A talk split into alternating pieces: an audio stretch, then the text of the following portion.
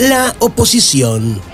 La oposición en México no es otra cosa sino un inútil abanico de colores.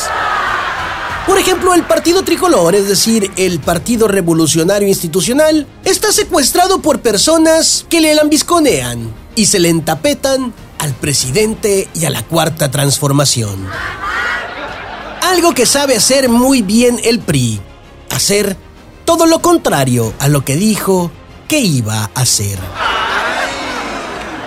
Mientras que el Partido Blanquiazul, es decir, el Partido Acción Nacional con ideología de derecha, no logra articular discurso.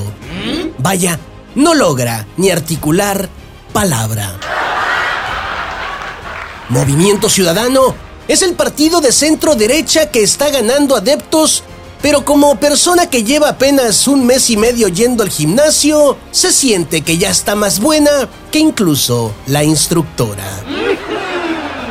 El PRD, el Partido de la Revolución Democrática, ya no se sabe si es partido o es una leyenda, de la cual no se sabe si aún existe o si algún día existió.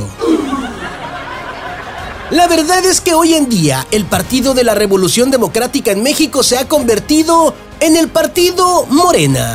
Es decir, Morena es como si fuera un gremlin, que cuando estaba curiosito era el PRD. Pero luego lo mojaron y se multiplicó. Y después de multiplicado, lo alimentaron después de las 12 de la noche y se hizo así de feo, odioso y repugnante como ahora luce bajo el nombre de Morena.